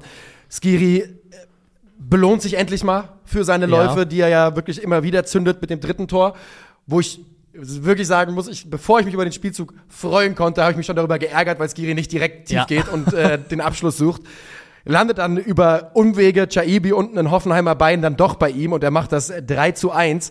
Aber du kannst diese Eintracht-Mannschaft an diesem Spieltag durchgehen und da war wirklich sehr, sehr viel Gutes dabei. Und dieses Zentrum Skiri Larsson. Es gibt kein Backup. Gerade jetzt Dina Ebimbe ist ja immer noch so ein bisschen außen vor, hat eine Ja. Ansage bekommen von Topmöller. Aber das ist wirklich phasenweise, sieht das sehr, sehr, sehr gut aus. tut es. Und also dieser Ablauf, äh, Larsson schafft Platz, Pass rein, klatschen gelassen auf Skiri, der den, den, den ja, Lauf im Bogen macht, das ist ein, das einstudiert. Ja. Das siehst du einfach, das, das, das wissen die Jungs, was da passieren soll, die kennen diesen Ablauf, die kennen diese Muster, wie sie sich bewegen müssen. Und ähm, habe eben schon ein paar Statistiken genannt. Es gibt eine, die ich bei der Eintracht sehr interessant finde oder spannend finde und die was aussagt darüber, wie sich diese Mannschaft entwickelt unter Dino Topmöller. Das ist Passes per Defensive Actions against. Also nicht selber, wie gut presst man selber, sondern wie pressbar ist man vom Ja. Gegner. Das heißt, ähm, äh, hier ist, je höher der Zahlenwert ist, also je höher der Wert, das vielleicht genannt wird, desto besser ist es. Ähm, Passes per Defensive Actions Against bei Frankfurt 13,49. Das heißt, die Frankfurter spielen im Schnitt 13,5 Pässe selber, bevor der Gegner Ja. in irgendeiner Form das Ganze unterbinden kann mit einer Defensivaktion. Und damit liegen sie in der Bundesliga auf Platz 4, nur hinter Bayern, Leverkusen und Stuttgart, also den wahrscheinlich gerade spielstärksten Mannschaften dieser Liga. Ja. Und das ist für mich ein wichtiger Indikator, weil das sagt etwas darüber aus, dass dieser SGE wirklich schwer zu pressen ist. Und wir haben auch über dieselbe Szene schon eben gesprochen. Ähm, gibt eine Verlagerung in der 18. Minute, daraus wird dann die Kopfballchance von Mamouche, da spielen sie auch eine gute Chance mit raus, ähm, wo Hoffenheim eigentlich super gut im Pressing ist. Die sind äh, eng dran mit fünf Leuten gegen fünf Frankfurter Mann gegen Mann und der Ball kommt auf Larsson, der hat Gegnerdruck und steht mit dem Rücken zum gegnerischen Tor und mit dem ersten Kontakt verlagert er das Ding in so einer halb hoch, äh, stramm, kommt auf die andere Seite zu Butter, Pressing einmal aufgelöst, fünf Hoffenheimer rausgenommen, ab Gegenzug, gefährliche Torchance Ja. durch Mamouche. Ähm, Genau das, was Gladbach fehlt. Genau das, was Gladbach nicht hinbekommen hat gestern, ist das. Ja. Die haben, die haben sich immer wieder auf einer Seite, hat Köln überladen und Gladbach hat es kein bisschen gerafft. Und da, Larsson ist wirklich ein unglaublicher Kicker. Das ist so ein Spieler, der, der wird, der wird fast, der wird nie die Top-Noten bekommen, der wird nie der auffälligste Spieler auf dem Rasen sein, aber der ist so elementar wichtig. Übrigens hat sich Pellegrino Materazzo auf der ähm, PK überrascht gezeigt, weil die Eintracht mit Ball dann häufig im 4-3-3 äh, agiert hat und aus Ja. der Viererkette aufgebaut hat. Und ähm, dieses 4-3-3 mit Chaibi und Knauf, das ist schon. Chaibi haben wir jetzt noch nicht mal so explizit erwähnt, obwohl er hier an zwei Toren beteiligt war. Dieses Fluide, was er mit Mamouche da macht, ne, dass dann Chaibi mal in der Mitte auftaucht, Mamouche über die Halbposition kommt, das ist schon. Das ist schon fußballerisch einfach, das sind intelligenter, einfach feine Kicker. Ja. Technisch versierter Fußballer, ja. Ähm, und Und hinten übrigens einer erwähnt, Tuta, leitet das 2-0 ein mit diesem Chip. ja, super stark. Das ja. Tuta sich gefunden hat, ist für die Eintracht so elementar. Denn es gibt keinen Spieler, der diese Qualität sonst im Kader hätte, der da spielen könnte auf dieser, auf dieser rechten Position.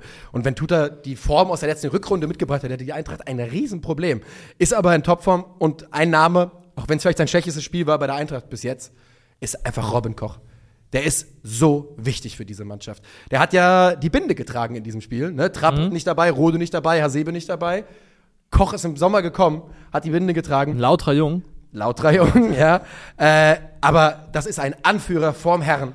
Und das wäre für mich einer der Kandidaten, wo ich auf die auf den Kaderplatz für die Euro gucke, äh, wenn es so um Überraschungskandidaten gibt, die spät aufspringen. Da hätte ich Robin Koch absolut auf dem Schirm aktuell. Und die Eintracht geht dann mit dem 3 zu 1 in die Kabine. Man muss ja auch dann sagen, in der zweiten Hälfte kommt ja von der SGE wenig bis gar nichts mehr nach vorne. Also sie haben zwei Abschlüsse in der gesamten Ja. zweiten Halbzeit. Halbzeit. Aber sie halten halt auch Hoffenheim, sie, sie geben den halt toten Ballbesitz. Sie lassen dann macht halt so ein bisschen, Genau. aber Und da zeigt sich eben dann die defensive Stabilität, diese auch neu gefunden an dieser Mannschaft, die Qualität verteidigen zu können und irgendwie auch dafür zu sorgen, dass das Spiel langsam ist, dass das irgendwie, dass keine Hektik, keine Dynamik reinkommt, weil Hoffenheim hat gar keine Geschwindigkeit reinbekommen. Es war wirklich, sie haben es ja immer wieder versucht und jedes Mal, wenn es vertikal gehen sollte, war halt die Eintracht dazwischen. ja, weil und, und eine Glasner Eintracht kann so ein Spiel nicht so ersticken. Nee, das stimmt. kann, kann nicht so dann auch phasenweise mal das Tempo rausnehmen, selber den Ball das 2 zu 3 in der 83. Ja. und das 3 zu 3 in Ja. der 91. 100 Also da, da, deswegen, man muss es auch nicht über, überhöhen hier und Frankfurt hat auch noch Verbesserungsbedarf und äh, jetzt müssen wir auch mal abwarten, ob sie das, was sie da gezeigt haben in der Offensive im letzten Drittel, auch dann über, über Fläche, über Zeit, über Strecke es wird abrufen wieder können. Gegner geben, die es der Eintracht viel, viel schwerer machen als die TSG in diesem Spiel. Davon bin ich überzeugt. Aber die Fähigkeit, ähm, Führungen dann auch mal zu verwalten und zu verwalten zu können, weil du halt mittlerweile eine Mannschaft bist, die auch äh, sich in Ballbesitz wohlfühlt, das ist definitiv ein wichtiger Schritt und ja auch das, was man mit Dino Topmöller eigentlich gerne erreichen wollte. Und ich finde, wir sind jetzt an einem Punkt angekommen, wo man sagen kann, wir ich erkenne eine Handschrift von Ja. Dino Topmöller. Und das ist ja das, was in den letzten Wochen immer wieder gesagt wurde. Ne? Wir wollen jetzt endlich die Handschrift von Dino Topmöller sehen. Sie ist klar zu erkennen. Und es hat mir wirklich, also wirklich Riesenfreude bereitet, dieses Spiel. Und ich äh, ähm, freue mich auf äh, Donnerstag, wenn es in der Conference League weitergeht. Und wir gehen weiter zu Darmstadt gegen Leipzig, ein Spiel, das wir wahrscheinlich relativ schnell abhandeln können. Ja. Weil- Also, ich meine, Darmstadt macht das gut. Darmstadt macht ein sehr, sehr ordentliches Spiel. Willemsen beginnt für Bader, der fällt krank aus. Äh, bei Leipzig wird ein bisschen rotiert und es dauert 44 Sekunden, bis Openda das 1 zu 0 macht, durchgesteckt von Henrichs. der auch, also wie Gesamt Leipzig jetzt keinen überragenden Tag hatte, aber trotzdem gezeigt hat, dass er definitiv äh, in meinen Augen, du hast die Euro eben schon angesprochen, Oh ja. eigentlich sogar in eine deutsche Startelf gehören sollte. Ist auf jeden Ähm, Fall ein Muss-Spieler, der, der im Kader sein muss. Ja, also, also, wenn ich frei verfügen darf über ein Spiel, das ich gerne ein bisschen kürzer besprechen würde als die anderen, dann ist es definitiv dieses hier. Ja. Aber es soll nicht zu kurz kommen, dass ich finde, dass Darmstadt hier ein fantastisches Heimspiel Ja. gemacht hat. Wirklich ein fantastisches Heimspiel und einfach auch ein bisschen Pech hatte mit der Art und Weise, wie dieses Spiel verläuft. Ähm, Emil Forsberg macht über einen direkten Freistoß nach 25 Minuten oder 24 Minuten das 2 zu 0. Da sieht Schuhen einfach nicht gut aus. er Das sieht ihn später, der ähm, sieht trotzdem nicht gut aus. ja, sehr, sehr bitter, dass dann über die Art und Weise erstmal ganz früh Gegentor, dann eins, das vermeidbar ist, 2 zu 0 in Rückstand liegst, aber Darmstadt kommt dann eben mit dem Anschlusstreffer in Person von Tobias Kempe zurück, der zieht einen Kampel Elfmeter, gefoult. von Kampel gefault, klarer Elfmeter, keine Diskussion in meinen Augen, verwandelt den und die äh, Darmstädter erspielen sich diesen Elfmeter auch über einen guten Angriff, generell erspielen sie sich einfach wirklich viel, ähm, Das hat mich auch überrascht. hier mal ein paar Statistiken aus dem Spiel. 58% Ballbesitz für Darmstadt. Sie haben ähm, Passes per Defensive Actions von sieben. Das heißt, das ist ein Topwert. Wenn du dem Gegner sieben Pässe gibst, bevor du dann noch dazwischen bist, das ist ein Spitzenwert. Und der ist auch total konträr zu dem, was Darmstadt über weite Phasen der Saison gemacht hat bisher. Jeder dritte Leipziger Pass war ein Fehlpass in dem Spiel. Leipzig spielt hier eine Passquote, die ist Vintage Augsburg. Ähm, und eine eigentlich Spitzenmannschaft der Liga dermaßen zu stressen und so unter Druck zu setzen, dass die eben so spielen, wie sie es gespielt haben. Wirklich Chapeau. Also ich finde, Darmstadt hat sich hier richtig, richtig wacker verkauft. Ja, haben sie. Was sie daran gehindert hat, vielleicht mehr Erfolg zu haben, dann auch im 16er, ist die, der Fakt, dass sie 6 von 26 Flanken angebracht haben. Sie haben 26 Flanken, geschlagen, davon Ja. sind 6 angekommen. Das ist halt einfach eine Zahl, die ein bisschen bitter ist. Prozentual super, weil Leipzig hat 0 von 5 angebracht, aber, aber ähm, bei Bundesliga.de hat Leipzig eine leicht höhere XG, bei Sofascore ist sogar Darmstadt leicht vorne. Und insgesamt würde ich mir einfach nur anschließen wollen und sagen, Darmstadt macht ein super, super Heimspiel. Insgesamt, äh, finde ich, äh, straft Darmstadt, ja auch Heidenheim, ähm, alle Kritiker ein wenig lügen und steht jetzt auf, äh, mit sieben Punkten auf Platz 12 stand jetzt. Und aber dass RB das gewinnt, darf man auch mal sagen. Openda macht noch das 3 zu 1. Da wird lange geguckt, ob es ein Handspiel war. Denke, es war richtig, es nicht zu geben. Ja, Dass sie das Spiel am Ende 3 zu 1 gewinnen, ist auch Qualität. Ganz, ganz klar. definitiv, definitiv. Wann spielt denn am 3.11.? Das ist ein Freitag. Äh, da spielt Darmstadt zu Hause gegen Bochum. Darauf freue ich mich. Weil ich finde, also das ist ein sehr, eigentlich ein paradoxer Satz, sowas zu sagen.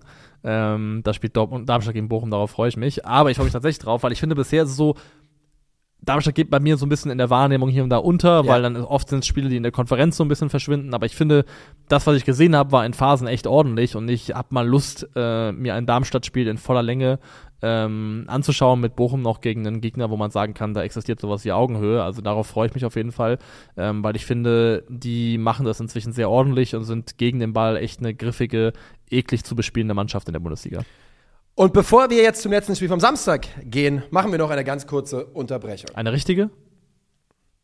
Und damit sind wir angekommen beim Topspiel vom Samstag. Und das ist Mainz 05 gegen die Bayern in Rheinhessen. Und wir wissen natürlich, dass die Mainzer zu Hause in den letzten Jahren eine super starke Quote gegen die Bayern hatten. Ich glaube, zwei oder drei der letzten Spiele haben sie Wenn Bo gewonnen. Svensson das gewonnen hätte, hätte er seine ersten vier Heimspiele gegen Bayern alle gewonnen. das wäre brutal. Und die Mainzer sind gut. Die Mainzer machen ein sehr, sehr ordentliches Spiel. Für alle, die es noch nicht wissen, sie verlieren 1 zu 3 zu Hause. Ja. Das liegt vor allem daran, dass sie, äh, ja, dass die ersten, die ersten 20 Minuten kurz den Eindruck vermitteln, oh, die kassieren hier sechs. Was nicht daran liegt, dass sie, äh, dass sie nicht selber offensiv auffällig werden. Sie haben früh eine Chance durch Danny da Costa zum Beispiel. Ja. Aber kurz darauf macht eben Kingsley Coman das 1 zu 0, nachdem Leroy Sané der pflügt durch das Mittelfeld mit dem Ball am Fuß. Der macht da irgendwie 60 Meter in wirklich Ja. gefühlt zwei Sekunden. Und das war sogar eines der Spiele, wo ich sagen würde, insgesamt Leo Sané so ein bisschen Er glücklos verschwindet hier nach, dem, da. nach der Situation. Verschwindet danach vielleicht sogar ein bisschen fast, ähm, aber das ist wieder eben ein absolut überragender Moment letztendlich. Und einer von denen, wo, ähm, wo man sich auch aus meiner Sicht ärgern muss, weil sie ja einfach echt in einen Gegenstoß laufen. Ne? Also wo sie einfach ähm, letztendlich vom sie Bayern werden- werden im eigenen Stadion Stadion. ausgekontert werden. Das ist natürlich extrem bitter. Und dann legt ähm, Bayern sogar nur, ich glaube, vier Minuten oder fünf Minuten später in Person von Harry Kane äh, das 2 zu 0 nach. Ja. Das macht er in Folge eines Kopfball-Querlegers Ja. von Goretzka. Das ist äh, Stimmt, eine ja. Standardsituation, wo es dann so ein bisschen unklar, Ball geht hin und her und Goretzka mit super, super Übersicht, Mhm. Leon Goretzka, der sich später übrigens die Mittelhand bricht und jetzt einige Wochen ausfallen wird. Gute Besserung. Also jemand, Gute der Besserung, ja. Hand äh, derart verpackt gehabt hat, das ist sehr ätzend auf jeden Fall. Ja, genau, stimmt. Ja, ja, stimmt. Ihr seid der Team der Handverpacker. Ja. Und ähm, der legt den Ball quer mit super Übersicht und Harry Kane macht nach 16 Minuten das 1 zu 0. Und das ist der Zeitpunkt, wo man sich fragt, ach du Scheiße, kriegen die hier vielleicht fünf Oder sechs. oder sechs? Alles im Bereich des Möglichen. Tun sie aber nicht. Ähm, denn Mainz kommt sogar vor der Pause noch in Person von äh, Anthony Cassi zurück, Ja. der auf der linken Seite gefunden wird. Da muss man sagen, das geht mehrheitlich auf die Kappe von Brian Gruder, der der Brian, ganz, ganz Junge. große Lichtblick bei Mainz 05 ist, der, Brian. glaube ich, sechs von acht Dribblings erfolgreich abschließt. Und da definitiv äh, auf ganz, ganz großer Bühne, also gegen den größtmöglichen Gegner in Deutschland zeigt, dass man den Jungen auf der Rechnung haben sollte. Brian Gruder hat nach diesem Spiel eine, eine, eine, eine Segnung bekommen. Von Thomas Müller. Auf Instagram, hast du das gesehen? Ja. Thomas Müller hat auf Instagram posiert mit dem Trikot von äh, Brian Gruder und mit dem Hashtag Gruder is a Baller. Und er hat natürlich vollkommen recht, Alter. Gruder ist ein absoluter Baller.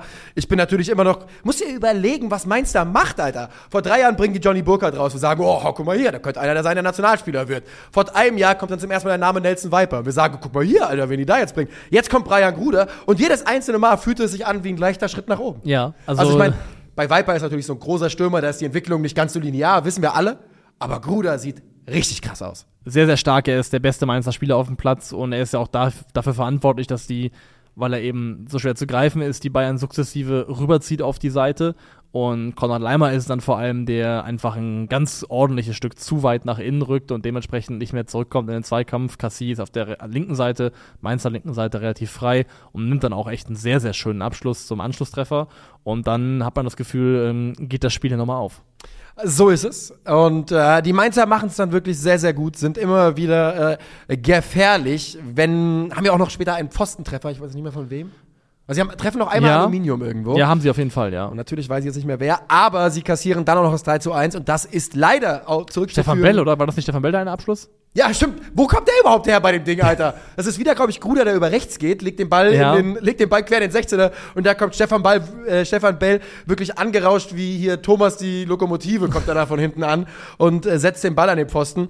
Und kurz darauf kassieren sie aber das 3 zu 1 und das ist komplett darauf zurückzuführen, dass Cassie einfach gegen drei Bayern denkt, ich weiß, was ich hier machen muss. Ja, ins Dribbling gehen. Ins Dribbling. Das ist saubitter, dass Das auf so die dumm. Art und Weise hergeschenkt wird. Ähm, also zu, wie Bayern das Spiel angegangen ist, würde ich sagen, hat eigentlich Sinn gemacht gegen eine Mannschaft wie Mainz. Sie haben das Spiel sehr, sehr breit gezogen. Ähm, ich fand, sie waren sowohl horizontal als auch vertikal, ähm, haben sie große Abstände gehabt. Und die Idee dahinter, glaube ich, war, die Wege für Mainz, um ins Anlaufen zu kommen, ins Pressing zu kommen, so weit wie möglich zu machen. Und das hat hier und da auch ganz ordentlich funktioniert. Ähm, Mainz ist aber dann, wenn das Pressing nicht gegriffen hat, zurückgefallen in eine 5-4-1-Ordnung mit Ajorg vorne als einziger Anläufer. Und aus dieser Ordnung heraus, finde ich, haben sie es auch ganz gut verteidigt. Sie haben ja kein Gegentor kassiert, wo ich sagen würde, da standen sie in der Ordnung. Sie werden da, ähm, das erste Gegentor ist ein Konter, das zweite ist ein Standard und das dritte ist ein eigener Ballverlust im Aufbauspiel. Ähm, aber wenn Mainz in der Ordnung stand, finde ich, haben sie es eigentlich ganz gut ähm, gelöscht bekommen meistens und die Bayern gut im Griff gehabt. Äh, ansonsten finde ich trotzdem, dass der bayerische Ansatz, das Spiel ähm, breit zu machen, sowohl vertikal als auch horizontal die Abstände groß zu machen, ähm, eigentlich ein sinnvoller war. Offene Frage. Ist dir aufgefallen, dass Josua Kimmich in den ersten 15 Minuten unglaublich die Sechserposition gehalten hat, als, wär, als würde er jemandem was zeigen wollen? Ja. Er ist wirklich, der hat wirklich diese Position gehalten, er hat wirklich wie äh, Retro Lucio, wenn die Mittellinie kam, stopp, hier habe ich nichts zu suchen. Hat sich im Laufe des Spiels dann auch verändert. Ähm, aber Kimmich muss man übrigens auch mal sagen, das ist halt so diese Performances, die man in der Bundesliga relativ regelmäßig von ihm sieht. 65 von 96 Pässen, 5 von 5 lange Bälle. Ähm, bei all der Diskussion um seinen Namen, das sind eben Qualitäten, die er immer hat. Ja, und was bei Kimmich eben das, das Herausragende ist, ist so, Ähm, als Roy Kiemer über seinen Lieblingsspieler Dennis Irwin gesprochen hat, hat er gesagt, das Wichtigste war, oder was Dennis Irwin was a 7 or an 8 out of 10 most of the time. Und da geht's um, also war eine 7 oder eine 8 von 10 ja. in den meisten Spielen. Es geht nicht darum, also immer eine 10 von 10 zu sein, sondern einfach konstant ja. auf verlässlich gutem Niveau zu spielen.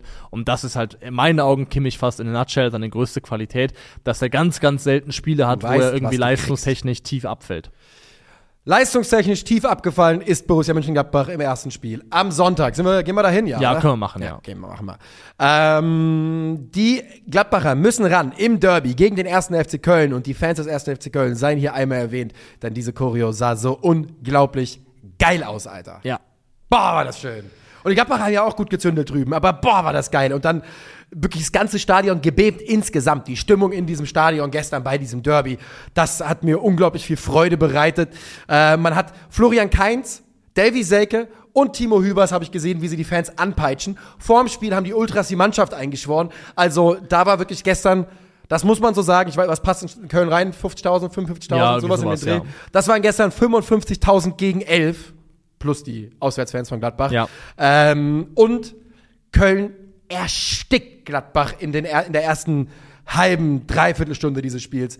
Komplett. Da gibt es wirklich Phasen, gefühlt sieben, acht, neun Minuten, wo Gladbach nicht aus der eigenen Hälfte rauskommt.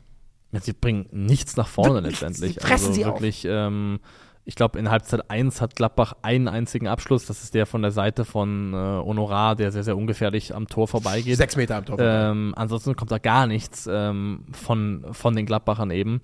Köln hat sie total im Griff, übermannt sie in meinen Augen auch körperlich extrem. Also äh, Erik Martell ist da, hat er gewütet im Mittelfeld, würde ich sagen, mit, ja. seiner mit, seiner Körperlichkeit, mit seiner Wucht, die er da mitbringen kann. Ich finde, ähm, Jeff Chabot hat ein fantastisches Spiel gemacht, hat mehrere Momente gehabt, wo er aus der Kette raus verteidigt, antizipiert und ähm, wichtige Bälle erobert.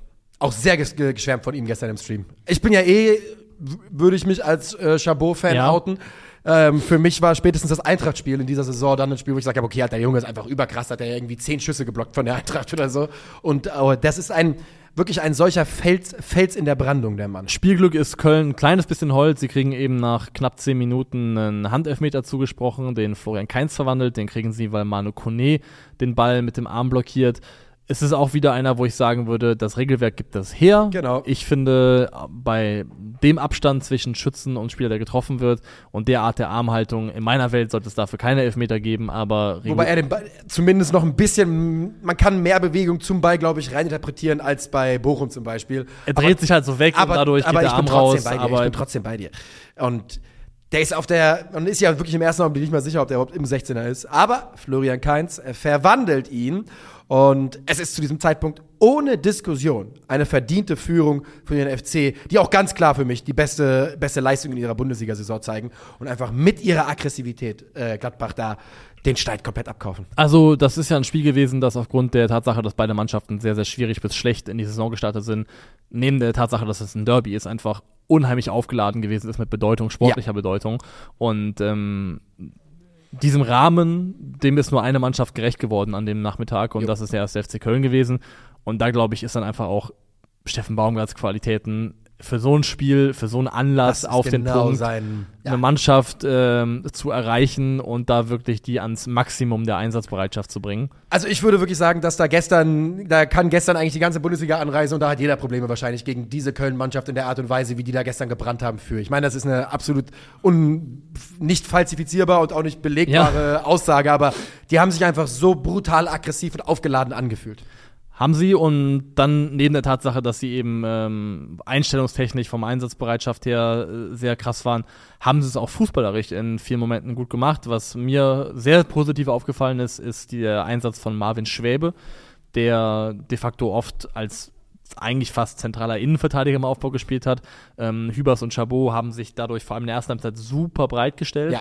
Player und äh, Quanchara sind dadurch auch in die Breite gezogen worden. Das Zentrum ist geöffnet worden und da hast du es mehrfach gehabt. Ich habe vier Beispiele davon, auch unter anderem auf Twitter auf meinem Account gepostet, Screenshots davon, ähm, wo Köln äh, den mit Läufen im Mittelfeld Gladbach so in Anführungszeichen manipuliert, dass sie sich selber entweder den Passweg öffnen für Schwäbe direkt flach oder den Raum öffnen und dann kommt der lange Ball auf Selke und genau in diesen Raum legt er den Ball dann eben äh, rein oder ab. Und das funktioniert sehr, sehr gut, dieses ähm, Mittelfeld überbrücken, Mittelfeldspieler, die ähm, Passwege öffnen für einen Torwart, hat man zum Beispiel auch bei Inter gesehen, äh, als sie noch Onana im Tor hatten, sehr, sehr viel letzte Saison. Also das funktioniert wirklich sehr, sehr gut da in dem Spiel. Und ähm, ja, das Gladbacher Mittelfeld, vor allem Ja, die Person Florian ist- Neuhaus, ist halt einfach auch ähm, desolat. Ist eine Frechheit eigentlich fast. muss, muss man so sagen. Man muss auch sagen, dass Julian Weigel seiner Aufgabe in diesem Mittelfeld an diesem Spieltag auch nicht wirklich nachkommt, denn wir haben es vorhin schon mal kurz gesagt, die Kölner stellen sie wirklich immer wieder auf Seiten, auf einer Seite zu und äh, in Überzahl stellen sie sie zu und dadurch gehen halt zwangsläufig die anderen Seiten, die andere Seite auf und das, das haben sie im ganzen Spiel vielleicht zweimal gemacht, dass sie einen erfolgreichen Ja. Seitenwechsel gespielt haben und die Option dazu hätte es viel, viel häufiger gegeben. Das äh, Spiel geht allerdings erstmal eine Phase, wo man denkt, oh, jetzt wird's mal spannend, denn Elvedi gleicht nach einer Super-Ecke von Honorar aus zum 1 zu 1 in der 63. Minute und dann folgt in der 71. Minute äh, ein Foul von Manu Kone an, das war rechts außen. Naja, ist nicht so richtig aber wichtig. es ist, es ist rot. Es ist eine rote Karte. Eitekin gibt erst gelb. Die VAR weist ihn darauf hin, sagt, guck dir das nochmal an, vollkommen zu Recht. Und die rote Karte ist richtig. Und dann geht's richtig dahin für die Gladbacher. Erst die rote Karte und dann gibt es kurz darauf auch noch eine gelbe Karte gegen Moritz Nikolas. Und wer aufgepasst hat, weiß, das ist der Torwart. Und wer dann eins und eins zusammenzählt, der weiß, es gibt Elfmeter für den FC. Ja, und den gibt es, weil Nikolas bei einer Flanke ähm, zu spät kommt und statt den Ball zu treffen, Luca Waldschmidt am Kopf trifft. Er bockt, Kopf. er bockt ihm einfach an den Kopf. Ähm, das, ja, macht man in der Regel noch auf der Kirmes und hier passiert es eben im Strafraum. Und also so habe ich meine Kirmesen meistens erlebt. Ja. Ähm, sowohl aktiv als auch passiv. Ja. ähm, geht er in den Kopf, es gibt den Elfmeter, Florian Kainz verschießt den Elfmeter, den ersten, ähm, und hat Riesenglück. Ja. Riesenglück. Weil er macht nämlich einen Panenka und der wird einfach gefangen. Ja. Oder drüber gelenkt. Ja. also hat Riesenglück, dass da Nikolas anscheinend zu weit vor der Linie stand. Ne, so- nicht anscheinend, man hat es auf jeden Fall ja, gesehen. er stand, vor, er, 100%, stand, er stand zu weit vor der Linie. Ich mag diese Regel nicht, weil ich finde, Elfmeter sind so schon eh gegen den Torwart gesteckt im Regelfall, dass es mich ein bisschen ärgert, wenn das dann zurückgenommen wird. Aber es ist regelkonform. Den zweiten macht vorhin keins rein und damit geht der FC wieder in Führung, in Führung in Überzahl und Gladbach kriegt dann auch hinten raus nichts mehr auf die Kette und das ist ja auch in Unterzahl irgendwo dann noch mehr oder verständlicher als vorher. Ganz zum Abschluss macht dann eben Luca Waldschmidt noch das 3 zu 1 mit einem, wie ich sagen würde, würde Luca Waldschmidt Trademark-Tor. 100 Prozent. Der hat ja vorher schon einmal den Innenpfosten so getroffen. Ja. Das war ein absolutes Luca Diese Abschlüsse von Strafraumkante, Ja. flach Richtung langes Eck, das ist fast so Trademark Luca Waldschmidt in meinen Augen. Der eh ein sehr, sehr ordentliches Spiel macht und an allen drei Toren in irgendeiner Form beteiligt ist, Luca Waldschmidt. Ja. Und so fährt der FC den Derby-Sieg ein und man hat Steffen Baum- Baumgart angesehen. Mein Gott, war das ein wichtiger Treffer. Das war, Äh, äh, äh, wichtiger drei Punkte. das ist äh, überlebenswichtig, Ja. also rein sportlich im, in der Tabellenkonstellation, aber auch, das ist ja so ein, also das Derby hä- hätte, je nachdem wie es ausgeht, zu keinem schlechteren oder zu keinem besseren Zeitpunkt kommen können, weil das ist halt jetzt auch ein Sieg, der neben der drei Punkte halt zusätzlich noch mal einen, einen Synergieeffekt haben kann, der was freisetzen kann in dieser Mannschaft, ähm, was man nicht unterschätzen darf. Und ich finde, das war ein sehr ordentlicher Auftritt des FC gegen einen, eine Borussia, die viel zu selten bereit gewesen ist, dann auch die Intensität dieses Spiels aufzunehmen und anzunehmen. Und für Köln echt ein sehr, sehr wichtiger Erfolg. Für Köln heißt es jetzt gegen äh, Leipzig äh, irgendwie, ja, sich dieses Momentum nicht nehmen lassen. Und danach kommen dann Augsburg und Bochum, was Mannschaften sind, die eher zum, zur Kategorie, äh, da kann man Punkte holen. Muss man Punkte holen. Genau. Ja. Muss man in der Position vom FC muss man Punkte holen, gar keine Frage. Ich glaube, mit diesem, mit dieser, nochmal, es sei ganz klar gesagt, ziemlichen Gladbacher Nichtleistung, äh, gehen wir weiter zum letzten Ja. Spiel. Dem also, Spiel. Dass, dass Neuhaus in der Halbzeit rausgeht, ist auch vollkommen folgerichtig und ähm, muss so, muss so gemacht, gemacht werden, ja. und wir gehen zu dem Spiel, wo wir alle drüber gelacht haben vor dem Spieltag. Was soll die Kacke? Sonntag 17.30 Uhr, Heidenheim gegen Gab Augsburg. jetzt schon ein paar Mal, dass Sonntag 17.30 mal die Nase rümpft und dann kriegt man richtig Feuer geliefert. 2 zu 5! Zwei Sieben zu Tore, fünf, Alter. sieben Tore. Und Heidenheim sp- verspielt zum dritten Mal dieses Jahr. Ja.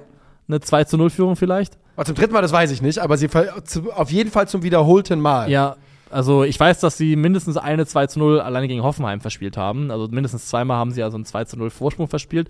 Denn äh, die Heidenheimer gehen hier in Führung und es sieht erst nicht so aus, als ob ähm, Augsburg äh, mit dem neuen Trainer, mit Jes Torup zum ersten Mal an der Seitenlinie direkt einen Momentum-Shift hinbekommt. Nee. Äh, die Tore machen, das zweite macht Jan-Niklas Beste, das erste macht, glaube ich, Tim Genau, Kleindienst. nach Backvorlage.